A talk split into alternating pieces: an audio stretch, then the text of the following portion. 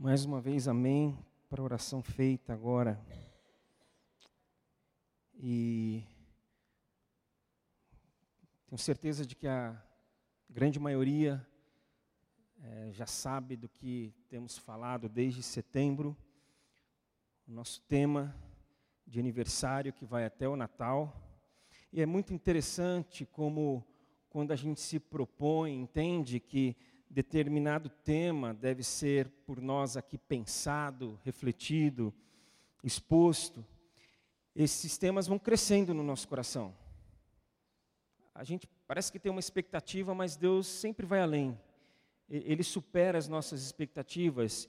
Esses temas eles vão encontrando espaço dentro de nós. Eles vão encontrando os espaços que existem dentro de nós. Eles vão, na verdade, nos encontrando. E aí, promovendo encontros com Deus. A gente se encontra com Deus. É, promovendo encontros conosco mesmo. A gente vai se encontrando. E não podia faltar encontro com o outro. Setembro, como eu já disse, falamos de encontros e para brindar o nosso aniversário, nós falamos de encontros com Jesus. Isso foi setembro. E outubro e novembro nós vamos, estamos já falando de encontros entre pessoas. É, não que Jesus não fosse uma pessoa, mas entre pessoas que não Jesus. É, e outubro, outubro rosa, nós estamos falando de encontros entre mulheres. Mulheres se encontrando, travando ali um diálogo, uma conversa. Assim foi no primeiro domingo, no domingo 6, em que eu falei do encontro entre a menina escrava de Naamã com a esposa de Naamã.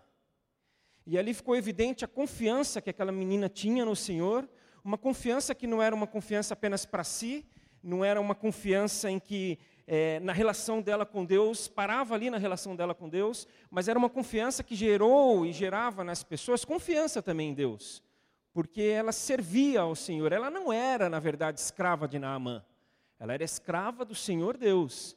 Porque se fosse escrava de Naamã, possivelmente Naamã com a sua doença, ela não falaria o que ela falou, que havia profeta em Israel e que o profeta Eliseu poderia curá-lo. Ela talvez teria ficado quieta. Mas, por ser escrava do Senhor Deus, ela foi e disse à esposa de Naamã, é, ele poderia procurar o profeta. O profeta pode muito bem curar ele. Domingo passado, o Júnior Fidelis trouxe o um encontro entre Ruth e Noemi. E ali, logo no começo, ele falou que é interessante que os encontros, eles não se dão de forma unilateral, mas de uma forma bilateral. Todo mundo precisa ser ajudado e todo mundo pode ajudar. E assim foi entre as duas. De maneira que, uma coisa que muito me impactou foi quando ele disse que nós não podemos, como igreja, nos tornar um centro de convivência. Nós temos que ir além. E o que, que significa ir além do que um centro de convivência? Um espaço, um ambiente, uma caminhada em que nós percebemos o outro, ele falou, e a percepção não é suficiente, nós nos comovemos por termos percebido a condição do outro, a gente se comove, e se comover também não é suficiente. A gente se envolve. Há um envolvimento. E hoje, mais um encontro, e no caso entre a irmã de Moisés, Miriam, e a filha de Faraó. Aqui no texto não aparece o nome Miriam, mas mais para frente, em Êxodo, já em Êxodo mesmo, aparece o nome da irmã de Moisés, que foi Miriam. Mas para isso eu leio é, Êxodo 2, segundo livro da Bíblia, Êxodo, no seu capítulo 2, os dez primeiros versículos.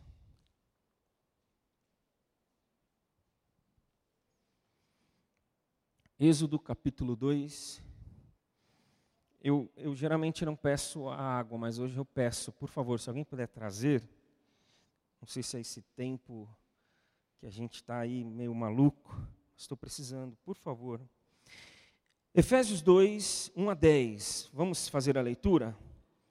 Por essa época, um homem e uma mulher da tribo de Levi se casaram. A mulher engravidou e deu à luz a um menino. Viu que era um lindo bebê e o escondeu por três meses. Quando não conseguia mais escondê-lo, pegou um cesto feito. Obrigado, Júnior. Pegou um cesto feito de juncos, de papiro e o revestiu com betume e piche. Acomodou o bebê no cesto e colocou entre os juncos, à margem do rio Nilo.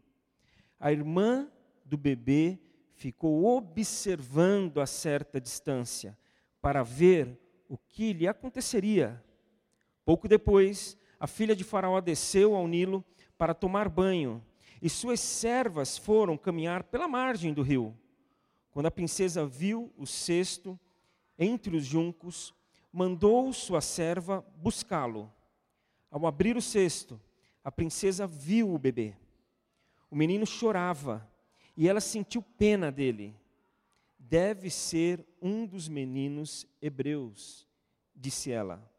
Então a irmã do menino se aproximou e perguntou à princesa: A senhora quer que eu chame uma mulher hebreia para amamentar o bebê? Quero, respondeu a princesa. A moça foi e chamou a mãe do bebê. A princesa disse à mãe do bebê: Leve este menino e amamente-o para mim. Eu pagarei por sua ajuda. A mulher levou o bebê para casa e o amamentou. Quando o menino cresceu, ela o levou de volta à filha de Faraó, que o adotou como seu próprio filho. A princesa o, cham, o chamou de Moisés, pois disse: Eu o tirei da água. Isso aqui é uma história, é, evidentemente é uma história, uma narrativa. E para que nós possamos é, entender esse texto lido, nós precisamos ir para o contexto anterior. E não basta o contexto anterior, ou seja, o versículo 1, o capítulo 1. Nós temos que ir um pouco mais é, para trás. E essa história, talvez, para a gente não ir muito para trás, para trás, a gente vai falar de José e não vamos falar de toda a história de José, evidentemente, porque Gênesis narra por capítulos a história de José, mas José foi um grande governante é, do Império Egípcio. Ele foi para o Egito, vendido pelos seus irmãos, e, e aí, lá no Egito, ele ganha espaço, ele ganha confiança de Faraó, e uma grande fome acomete toda a região, e a família de José, os seus irmãos, o seu pai, acabam indo para o Egito e lá eles se estabelecem.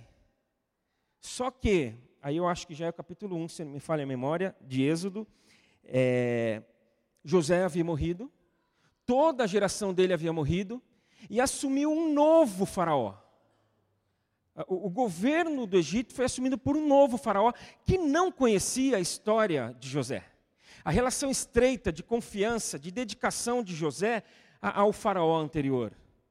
Aí o faraó que assume fica com medo, porque o povo hebreu cresceu demais. Cresceu demais e ele falou o quê? Esse povo está crescendo muito. E isso está ficando perigoso, porque eles podem se juntar aos, nos, aos, nossos outros inimigos e se levantarem contra nós, e eles tomarem tudo que é nosso e irem embora. Então eles começam a oprimir o povo hebreu eles começam a subjugar, a escravizar o povo hebreu, achando que isso resolveria, mas não resolveu. O texto fala que eles continuavam crescendo, a, o povo continuava aumentando, apesar de toda a opressão. Então, Faraó diz o seguinte: é, para as parteiras egípcias, vocês, quando nascerem meninos das mulheres hebreias, vocês matam. Matam os meninos. Só que elas, temendo ao Senhor, elas não fazem isso. E aí o faraó chega para as parteiras e, e fala: Mas por que, que vocês não estão matando? O que está acontecendo? Aí elas, não, o negócio é o seguinte, elas são mais vigorosas. Quando a gente chega, o bebê já nasceu. Então ele fala, então para resolver esse negócio, todos os meninos, os bebês nascidos, os meninos, devem ser jogados no, no rio Nilo. Aí a gente começa a entender por que, que a mãe de Moisés, tendo escondido Moisés, com três meses, dá um jeito dele sobreviver. É, e é muito interessante. O texto é muito significativo quando o texto fala: a irmã do menino ficou observando a certa distância o que lhe aconteceria. Fico pensando no íntimo de Miriam. Será que ele vai sobreviver? Será que ele vai sobreviver? Porque certamente ela acompanhou todo o processo, toda a ainda curta história de Moisés, três meses, mas ao mesmo tempo a intensa história de Moisés e sua família. O bebê preservado, não mais sendo possível escondê-lo. Aí uma solução é pensada, uma solução é executada, e Miriam fica pensando: será que essa solução, é, desculpe aqui a, a redundância, será que essa solução vai de fato solucionar? Vai resolver? Por isso e por conta disso, ela ficou observando a certa distância. Aí deu no que vimos, Moisés é resgatado, e aí ela também no seu íntimo deve ter pensado: nossa, que da hora ele sobreviveu. É que da hora, ela era uma jovem. Aí eu fui perguntar para a Gi agora há pouco. Falei, Gi, como é que eu falo que ela ficou feliz? Aí eu falei, top? Aí a Gi falou, top já está um pouco passado. Aí acho que dá para falar que da hora. Então, que da hora! O bebê sobreviveu. E notem, eu usei duas vezes a palavra sobreviveu. Por quê? Viver. Viver de fato. Crescer. Amadurecer encontrar um significado na vida, é um passo seguinte. Eu vou mudar o artigo, é o passo seguinte. Para os gregos, isso já pensando no, no Novo Testamento, existia, existiam duas palavras para definir vida: a vida bios, a vida biológica, estar vivo, e a vida zoe, a vida eterna, a vida que Deus nos dá, a vida de Cristo em nós, bios zoe.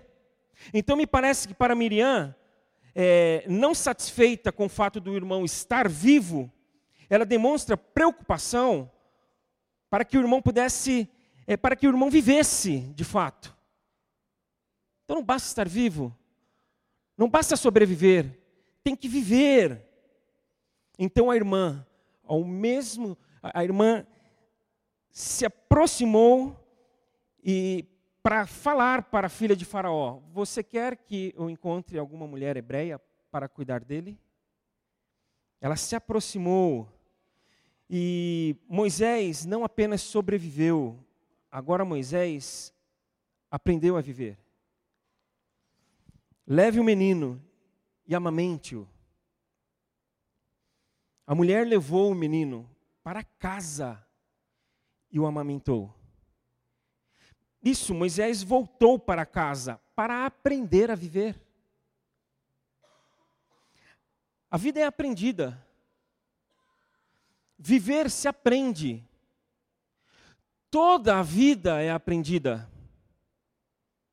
Por toda a vida nós aprendemos. Eu tive um professor no seminário, London Jones. London Jones falou uma coisa que eu nunca me esqueci, até porque é, é, eu achei tão bonito. Ele disse: Nós vamos aprender por toda a eternidade. O nosso aprendizado será sem fim. Por quê? Porque não é porque estaremos é, é, com Deus um dia, no que chamamos de céu, nós vamos saber tudo. Não, somente um sabe tudo: Deus. Somente um tem todo o conhecimento: Deus. Então nós nunca seremos Deus. Então a gente vai viver a eternidade aprendendo. Interessante pensar assim. E aí você fala, boa, Marcelo, eu também gostei disso. Mas quanto tempo Moisés ficou com sua mãe Joquebede? Eu não sei. Eu não sei quanto tempo. Mas estudando um pouco essa questão do desmame, do, do, do, do deixar, o tempo de deixar de amamentar, Nós encontramos ali também Isaac deixou de ser amamentado, Samuel, depois de, é, de ser amamentado pela sua mãe, foi levado ao templo para ali ficar com Eli. E os números eles variam, 3, 4, 5, 6 anos. Estudos mostram que os árabes amamentavam até 10 anos. Nossa, as mulheres até reagiram, falavam, ai meu Deus, ainda bem que eu não sou árabe, ainda bem que eu não sou dessa época. Mas enfim, quanto tempo? Não sabemos. Mas talvez tempo suficiente para que a mãe dele, de Moisés, desse a ele o que a mãe de Martin Luther King Jr. deu aos seus filhos. Foi perguntado à mãe de Martin Luther King Jr. como é que a senhora criou seus filhos? E ela respondeu: Eu criei meus filhos dando a eles raízes e asas. Então, talvez tenha sido um tempo suficiente para a mãe de Moisés dar a ele, nutrir nele, é, municiar ele de raízes. Raízes, convicções, valores, visão de mundo, revelando e mostrando com sua vida de fato quem é Deus, qual é o Deus verdadeiro, para que no Egito ele ganhasse asas então, com a sua mãe, em casa, raízes. Lá no Egito, asas. Voe, meu filho. Mas voe depois de ter sido enraizado em você aquilo que era necessário. De maneira que ele ganhou asas para servir a Deus lá no Egito. Para amar o povo de Deus e o seu povo lá no Egito. E sabemos que a continuação da história é Moisés tirando o povo opresso lá do Egito. Eu fiquei com muita vontade de conhecer Miriam. Acho que um dia isso vai ser possível. Talvez a fila para conhecer Moisés vai estar grande. Eu vou, eu vou querer conhecer Moisés também, mas eu, eu, arrisco dizer que eu vou querer conhecer primeiro Miriam. Porque é inquestionável de que ela teve uma participação, ele, ela tem um crédito muito grande em quem foi Moisés. Aí, se você conhece a história um pouco mais adiante, ou bem mais adiante, você vai ver que ali eles tiveram algumas complicações, algumas discussões, algum. Mas ok, a vida é assim, ela oscila. Hora está tudo bem, hora está tudo mal, hora está mais ou menos. E aqui ela foi importantíssima. Porque para ela sobreviver era pouco. Para ela, Miriam, sobreviver era pequeno demais. Era necessário viver. E vejam que interessante, como é simbólico aqui. Algumas expressões são muito simbólicas, dizem muito. Para a sobrevivência, a distância é suficiente. Ela acompanhou o bebê a certa distância. Mas para a vivência, para viver de fato, a proximidade é essencial. A irmã do menino se aproximou e perguntou à filha de Faraó: Quantas pessoas acompanhamos a certa distância? Quantas pessoas nós acompanhamos a certa distância e nós não nos aproximamos? Essa vivência será com poucos? Sim, com poucos. Você imagina que num grupo de 100, 120 pessoas, a gente falar, você tem que viver, você tem que é, ter uma relação mais próxima com todo mundo aqui. É insano, impossível. É, é descabido, é desumano, é uma série de coisas. Então nós convivemos com muita gente a uma certa distância. Está é, tá certo, não, não, não tem nada de errado nisso. Mas é, nós precisamos, com algumas pessoas, ter uma caminhada mais próxima. Por quê? Porque na caminhada, nós precisamos que histórias sejam mudadas. Nós precisamos que histórias sejam construídas. A caminhada leva a isso. com todos a gente convive, mas com alguns a gente vive, a gente aprende a viver. As nossas histórias vão sendo cruzadas, vão sendo mudadas, vão sendo construídas. E isso só é possível por causa de um Deus soberano. Cantamos tanto hoje a respeito de um Deus soberano. Começamos cantando Ele exaltado, o Deus exaltado no céu, um Deus soberano. E aqui nessa história é inquestionável como Deus ele estava por trás de tudo. Mas só é possível também, igualmente inegável, a presença do humano. Precisa do Deus soberano, mas precisa do humano. Encontramos aqui Miriam. Encontramos aqui a mãe de Miriam, a mãe de Moisés. Encontramos aqui a filha de Faraó. Então eu queria propor um tempo de oração, em que nós vamos primeiro agradecer a Deus por aquelas pessoas que foram ou estão sendo ainda Miriam nas nossas vidas. Nós vamos reconhecer, Senhor, eu quero nesse momento, estou me lembrando de, dessa pessoa aqui. Eu estou, é, veio no, ao meu coração essa família aqui, eu quero te agradecer, porque foram, estão sendo Miriam na minha vida. Essas pessoas não estão apenas preocupadas com que eu sobreviva, elas têm um anseio e um desejo e fazem coisas para que eu viva. Eu estou aprendendo com essas pessoas a viver. Por isso eu te agradeço, Senhor. Muito obrigado por elas. Porque o Senhor, como soberano, colocou humanos na minha vida. Mas a gente também vai orar, não podia ser diferente, nos dispondo. Senhor, eu quero ser Miriam na vida de alguém. Senhor, eu estou disposto a isso. Eu estou disposta a isso, Senhor. A que o Senhor, como Deus soberano, me leve, mesmo eu, como humano, como humana, falho, falha, a ser essa Miriam, em que eu não vou ficar apenas a certa distância observando se o outro está sobrevivendo, mas eu vou me envolver, eu vou me aproximar para que o outro viva de fato naquilo que me couber e eu puder, eu vou ajudar essa pessoa a aprender a viver. Então vamos orar. Ore aí de forma pessoal, silenciosa. Muito obrigado, Senhor, por essas pessoas, pelas Miriams na minha vida.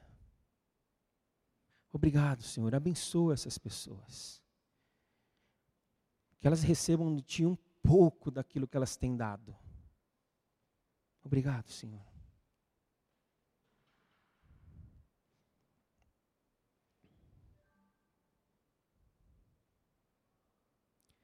E se disponha.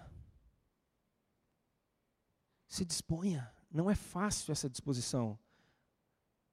Dá trabalho. A menina teve que ir atrás, acompanhar, e foi um vai e vem, foi para cá, chamou a mãe, retornou para lá. E. Mas, Senhor, eu quero. A minha vida só faz sentido, sentido se eu retribuir aquilo que eu recebi já.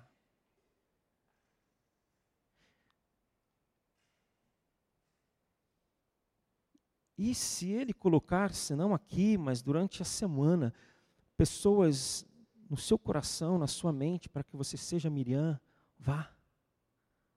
Se aproxime.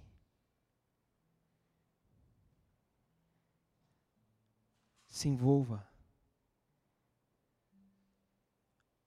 Ajude essa pessoa a viver.